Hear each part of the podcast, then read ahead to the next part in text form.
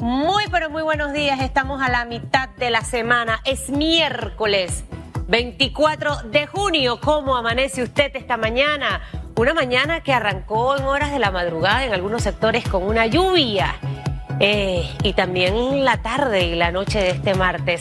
Alegre su vida aunque el día esté nubloso. Alegre su vida aunque usted vea que no se ve el sol en su esplendor. Pronto saldrá. Y consejo de la mañana de hoy. Mire, usted no ingiere alimentos que le vayan a provocar diarrea, vómitos o que le vaya a dar una indigestión y usted pare en el hospital. Usted come, usted ingiere primero lo que le gusta, lo que lo llena, lo que lo satisface, lo que lo hace sentir bien. Qué rico es cuando uno se come un plato de comida o un postre que uno tiene ganas de comer ese postre. Bueno, consuma, alimente su mente y su corazón con redes que lo hagan ser mejor. Si usted es de los que sigue redes y después que ve esas redes queda amargado, después que ve esas redes queda frustrado, después que ve esas redes o las cadenas de WhatsApp eh, queda deprimido, ansioso, triste, no la siga. Es lo mismo que cuando usted come comida. Esta, esta comida es para su cerebro, para su corazón. Usted tiene que consumir, tiene que alimentarse de cosas que lo hagan ser mejor persona. Si ver una red a usted le genera envidia, por Dios, no la, no la vea. No la vea. No se martirice la vida. Trate de enfocarse en cosas que lo hagan sentirse a usted mejor. Muchas personas a mí me mandan miles de cosas por WhatsApp Simplemente a veces con ver lo que escriben yo ni las bajo, las elimino. Yo no voy a ver, a leer nada ni escuchar que me quite la tranquilidad y la paz. La realidad que vivimos es una y tengo los métodos para poder enfocarme en lo que está ocurriendo. Pero no voy a alimentar mi mente y mi corazón con cosas que no me hagan sentirme mejor. Así de simple. Así que ese es el consejo de hoy miércoles. Póngalo en práctica, que usted va a ver cómo la vida le va a empezar a cambiar. Son las 7 de la mañana con 32 minutos. Hoy vamos a tener al doctor Enrique Lao, director de la Caja del Seguro Social con nosotros. Va a estar conversando vía Zoom.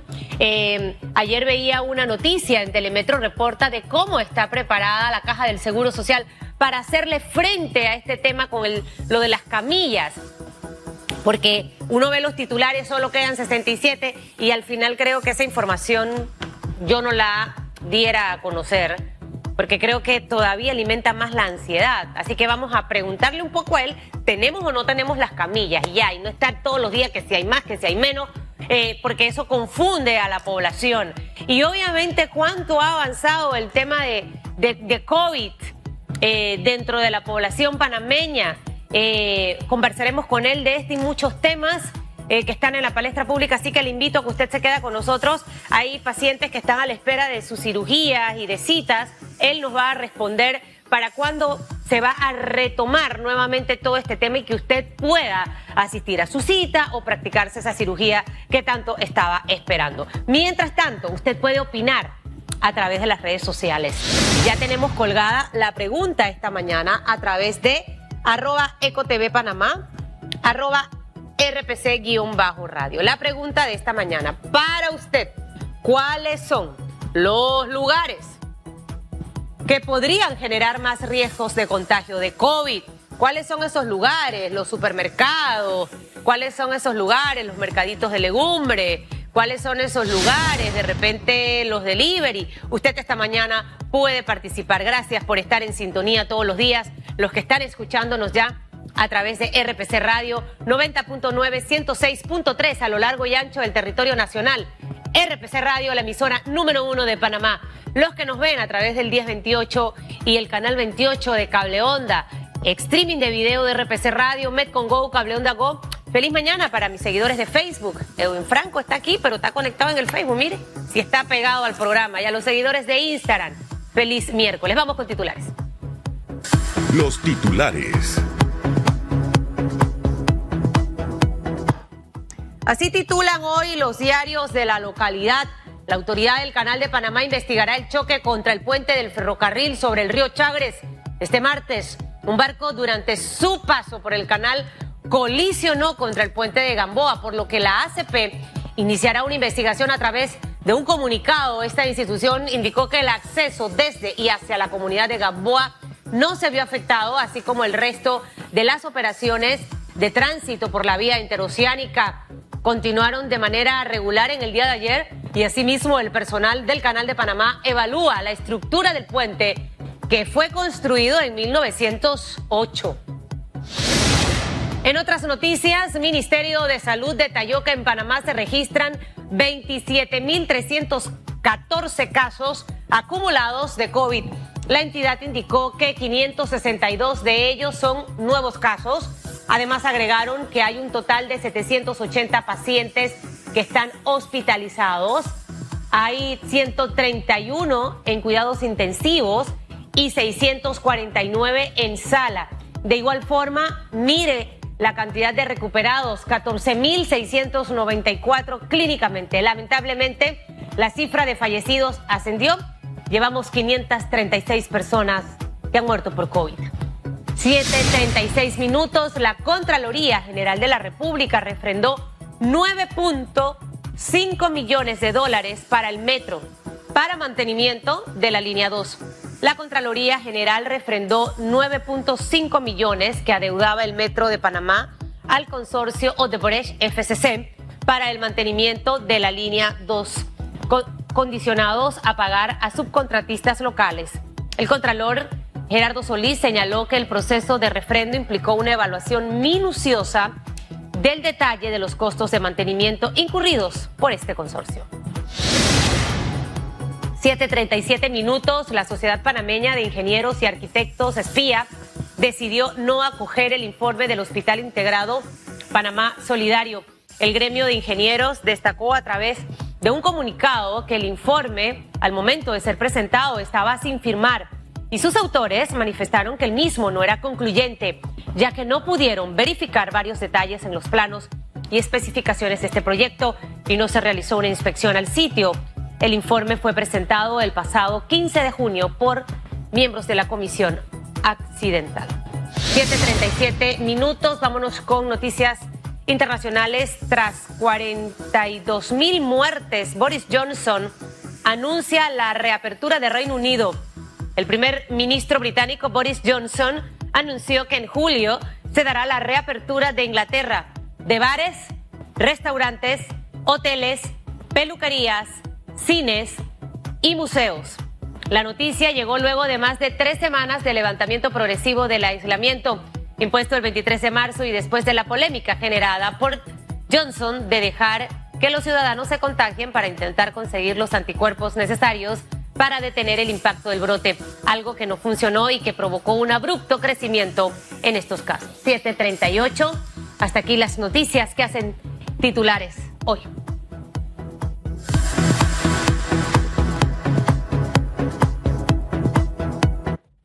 7.38 minutos. Hoy está con nosotros el doctor Enrique Lao, director de la Caja del Seguro Social. Vamos a hablar con él de muchos temas. Si usted de repente está embarazada, está por dar a luz, hablaremos de eso. Pago de licencias, también hablaremos de eso. La recuperación de cirugías, para cuándo más eh, eh, se puede normalizar esta situación. Así que le invito a que se quede con nosotros esta mañana. Mientras tanto, puede participar de la pregunta que tenemos ya colgada en redes sociales a través de arroba ecotvpanamá, arroba rpc-radio.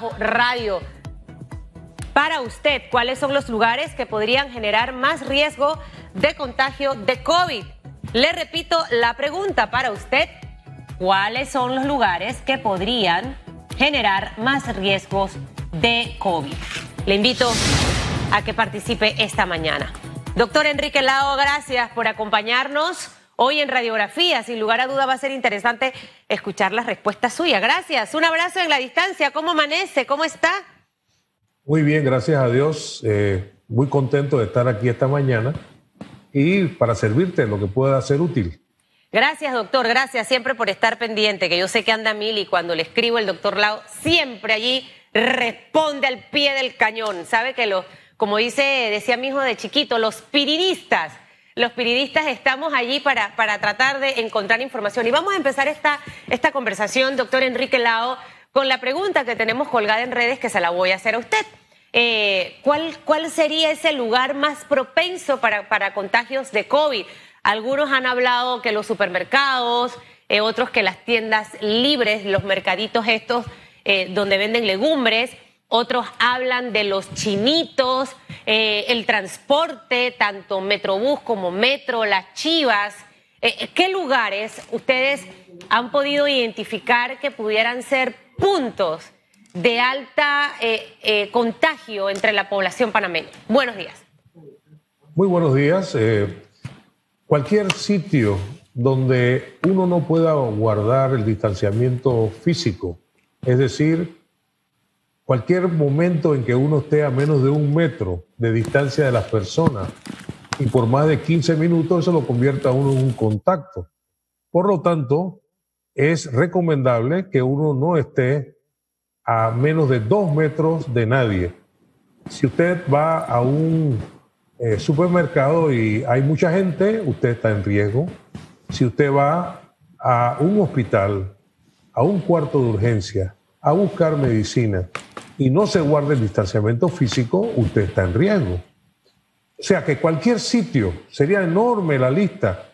Lo, lo importante aquí, Susan Elizabeth, es que tomemos en cuenta que el distanciamiento físico, el uso de la mascarilla, es fundamental para evitar contagiarse.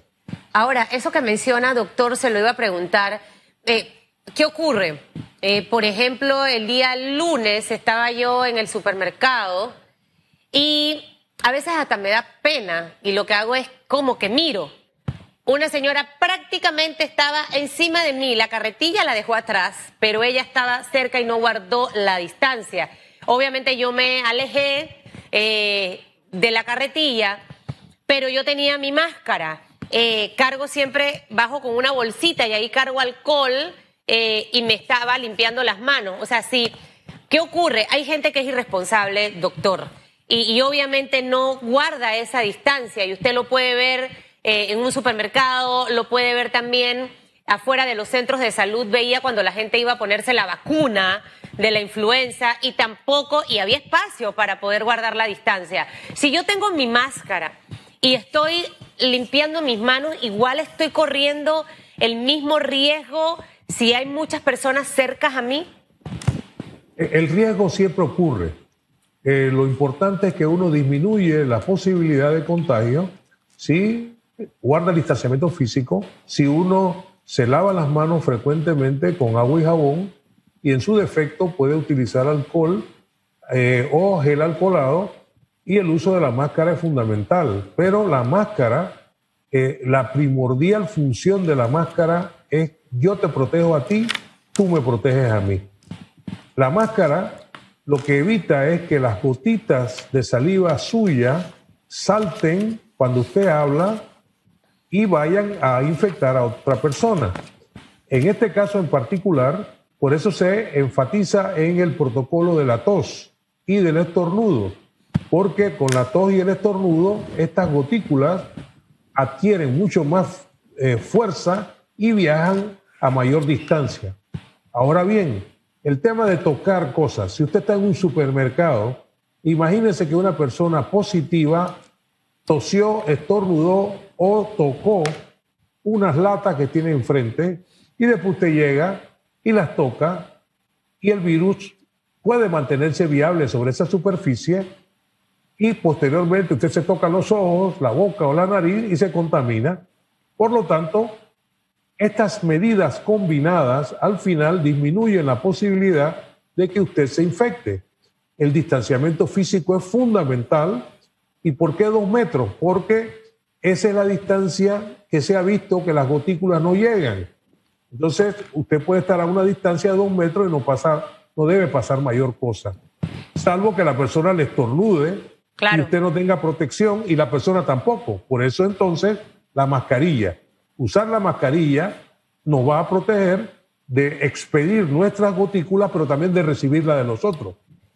Ahora, los locales comerciales, eh, eh, doctor Lao, em, he visto y obviamente eh, cada panameño se ha dado cuenta que el supermercado le brinda a sus clientes mayor seguridad al momento de las compras. Y hablo de todos los locales, aquí hablo ahorita de supermercados, pero hasta dónde estos, estos lugares mucho más espaciosos, eh, y hablando específicamente de los supermercados, pudieran también, no sé, yo estoy como inventando de ejemplos que he visto en otros países, eh, establecer un, una, un, método de sanitizar o de higienizar o de nebulizar el tema de, pasillos, eh, eh, así como uno cuando llega a la casa lava las cosas. Con, usted no sabe el, el, todo, el, todo el protocolo que se hace cuando uno hace supermercado. Agua, cloro, jabón, luego secar. Y a veces cuando son las verduras y no se le puede poner obviamente jabón, el alcohol por todos lados. Los supermercados, eh, no sería saludable, ya que este es un punto que pudiera ser de alto contagio, que rociaran, estoy inventando, doctor, algo que, que pudiera también brindarle seguridad a sus, a sus clientes, porque a ese supermercado iría yo de cañón, me sentiría segura. las medidas de prevención nunca son exageradas cuando respondan a evidencias científicas. En este caso en particular, las medidas de prevención incorporan uno, mantener el distanciamiento físico a dos metros. Dos, el uso de la mascarilla de manera permanente cuando uno está en la calle. Y tres, usted debe lavarse las manos con agua y jabón las veces que sea necesaria. Si usted no tiene agua y jabón, usted puede utilizar gel alcoholado o alcohol simplemente en aspersión. Ahora bien, hubo una corriente que pretendía pasar a una persona por un arco y echarle eh, eh, una serie de sustancias que no son adecuadas para el ser humano y que no han probado que tienen gran validez. Por eso se han dejado de utilizar y por eso el Ministerio de Salud, la Organización Panamericana de la Salud, eh, emitió un comunicado diciendo que se abandonara esta práctica. El hecho de correr, fumigar, sanitizar, un área eh, cada vez que entra un cliente no es práctico y tampoco tiene evidencia de que es útil. Lo mejor es que cada persona se responsabilice de practicar las normas de prevención. Yo soy responsable de cuidarme a mí y soy responsable de no transmitirle a los demás. Esa es la conducta que nosotros queremos. Cuando una persona está en la casa y quiero decirles que con gran tristeza estamos encontrando adultos mayores que cuando uno los interroga no han salido de la casa en los últimos 90 días y vienen con COVID. ¿De dónde los agarró si no salió de su casa? Entonces, cuando se hace el interrogatorio y nos vamos a fondo buscando la cadena de contacto epidemiológica, nos damos cuenta que son los jóvenes de su casa que viven ahí, los nietos, los hijos, etcétera, que esos salen con liberalidad porque son conscientes de que una infección en ellos no le va a causar mayor estrago, porque puede comportarse como si fuera un resfriado común o simplemente no se dan cuenta. Pero cuando llega a su casa y entra en contacto con su adulto mayor, entonces, al no observar lo que hemos estado hablando de las medidas de protección, él lleva el virus a su adulto mayor y transmite la infección. O sea que al final del camino, Susan Elizabeth, la responsabilidad y lo efectivo es que cada quien sea corresponsable de su salud y de prevenir la transmisión de la infección. Mantener la práctica de quitarse los zapatos, lavar la ropa. Han transcurrido más de 100 días, doctor Lao y, obviamente, eh, gracias a Dios, ayer vi que los números nuevos de contagio bajaron. Eso es positivo, porque a veces nada más nos concentramos en las cosas negativas. Eh, debemos mantener esto. Obviamente son prácticas de higiene que no están de más, pero eh, hace un par de semanas con una compañera de trabajo aquí en Metcon teníamos ese debate de la ropa. Eh, porque me decía Susan, vas a dañar toda tu ropa si la sigues lavando cada vez que llegas del canal. ¿La debemos seguir lavando o me puedo echar alcohol y con eso es suficiente, doctor? ¿Qué sería lo recomendable? ninguna medida de prevención es exagerada. Eh, esto nos está eh, llevando a cambiar nuestros hábitos normales. Por ejemplo, nosotros cuando regresamos a nuestro hogar no tocamos nada, nos quitamos la ropa, la ropa que llevamos puesta es una ropa que hay que lavar, la metemos en una bolsa aparte y la lavan e inmediatamente al baño y un agua y jabón en todo el cuerpo, ¿no? Eh, con eso yo creo que estamos eh, contribuyendo a no llevar la infección a la casa. Pero por otro lado, eh, estos son hábitos que tenemos que adquirir y que nos van a ayudar a evitar otras enfermedades porque la higiene es una piedra fundamental en la prevención de muchas otras enfermedades. Y otro de los puntos importantes, la gente dice, no, no, no, el panameño es muy desordenado. Eso es parcialmente cierto. Mire usted cómo nos comportábamos antes cuando íbamos a subir a un transporte público. La gente se aglomeraba, se empujaban, tumbaban a otro. ¿Y cómo lo hacemos ahora? La gente hace su fila. Yo creo que son hábitos que tenemos que incorporar de respeto, de este, seguir instrucciones y yo me siento muy esperanzado de que el pueblo panameño está tomando este tema con muchísima seriedad. Claro. Por eso es que es importante que nosotros estemos educando. Y quiero decir algo que para mí es muy importante. Eh, lo que estamos viendo hoy fueron el resultado de las acciones que hicimos hace 15 días. Pero hay un elemento que la población desconoce o si lo conoce, no le damos mayor importancia, y es el hecho siguiente. A nivel mundial, la tasa de letalidad, es decir, la cantidad de personas que mueren de las que tienen la infección, es de 5.1%. En Panamá, la tasa de letalidad es de 1.9%. Es decir, en Panamá de las personas que tienen la infección se mueren mucho menos que las que se mueren a nivel internacional. Claro. Y esto no es por arte de magia. Esto se debe a las acciones sanitarias que se han tomado. Esto se debe a la enorme calidad del servicio médico que tiene este país, al excelente trabajo que están haciendo nuestras enfermeras y a las adecuaciones que han hecho todas nuestras nuestro sistema sanitario, tanto en el sector público como privado. Eso es una buena noticia, Susan Elizabeth Castillo. Nosotros en Panamá, los que tenemos la infección, afortunadamente se están muriendo menos personas que a nivel mundial.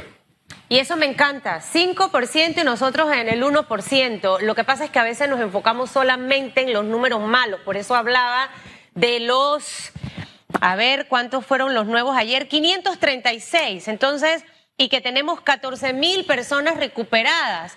Eh, clínicamente, esas son las cosas que tenemos que también hablar. Doctor, nos quedan dos minutos para terminar este bloque y al regresar vamos a hablar de otros temas. Me gustaría, antes de ir a la pausa, preguntarle, ¿tenemos o no tenemos cama? Eh, ayer veía un titular donde se hablaba de que tenemos camas, eh, pero días atrás Solo quedan 67 camas en el complejo de la caja del seguro. Dios, usted no sabe lo que ocasiona eso cuando mi papá lo escucha. Yo creo que ahí tenemos tenemos que tener mucho cuidado con las cosas como las decimos, porque a veces también en la entrevista, a veces yo sé que los periodistas presionamos y se nos va una cosa y le explicamos mal, pero cuéntenos de las camas, doctor. Tenemos a nivel nacional 929 camas disponibles a nivel nacional.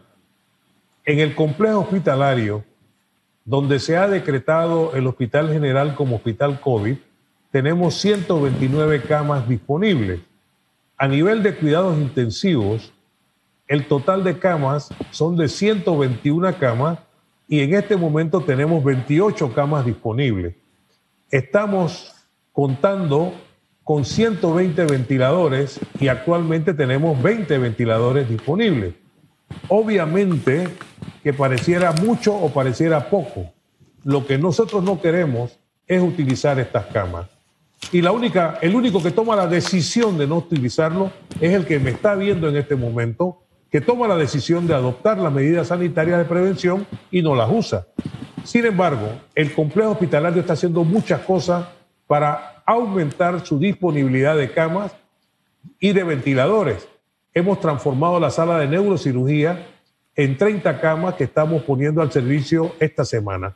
Hemos eh, preparado también el área donde había el gimnasio de rehabilitación, donde vamos a poner 20 camas, y estamos movilizando la sala de ginecología y obstetricia y el servicio de neonatología al hospital Irma de Luz de San Etato, con lo cual vamos a poder ampliar cerca de 60 camas adicionales, con lo cual la Caja del Seguro Social va a poner para pacientes críticamente enfermos cerca de 120 camas adicionales a la que ya tiene.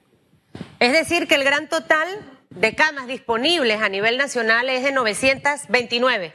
Y ahí entra el desglose de todo lo que he explicado, para que se quede con un número, amigo que me ve y me escucha, eh, para que no se me vaya a estresar, porque el estrés me lo va a matar. Entonces que el polvo de Sahara, y ayer me decía mi papá, no puede salir, porque ¿qué? ¿Qué? ¿Qué? Sí salí, respiré, no pasa nada. Yo creo que tenemos que empezar a dejar el pánico y el miedo y simplemente cuidarnos. Eso es lo que toca, cuidarnos y ser responsable, pero el miedo a veces no nos deja poder eh, reaccionar bien. Al regresar, doctor, quiero hablar un poquito de hospital modular si se está utilizando, en qué porcentaje. Eh, quisiera también conversar un poco acerca de eh, trabajadores de la salud que están dentro de la lista de los 27.300 casos de COVID. Si hemos tenido más médicos, más enfermeras que se han contagiado, entender si vienen con el virus eh, de, la calle o lo agarran dentro de las instalaciones de salud. conversar un poquitito obviamente de eso y de los tratamientos que sabemos que con el plasma que tuvimos al doctor Montero el día lunes, hay la posibilidad de alcanzar eh, resultados positivos, pero no mucha gente ha donado el plasma. Entonces ahí tenemos un tema, así que de eso vamos a conversar al regresar para que anote allí todos los temitas. Hacemos una pausa, el doctor Lau se va a quedar con nosotros, ahí vamos a incluir también el pago de las licencias de maternidad, eh, de si usted va a dar a luz, a dónde tiene que ir, eh, si tiene que reagendar la cirugía que tenía. También vamos a conversar de eso. Aquí yo tengo mi lista de temas. No se nota mucho, pero aquí está. Participe de la pregunta a través de arroba ecotv, arroba rpc-radio en Twitter para usted cuáles son los lugares que podrían generar más riesgos de contagio de COVID. Utilice el hashtag radiografía esta mañana. Hacemos una pausa y regresamos en tan solo segundos. Esto es Radiografía.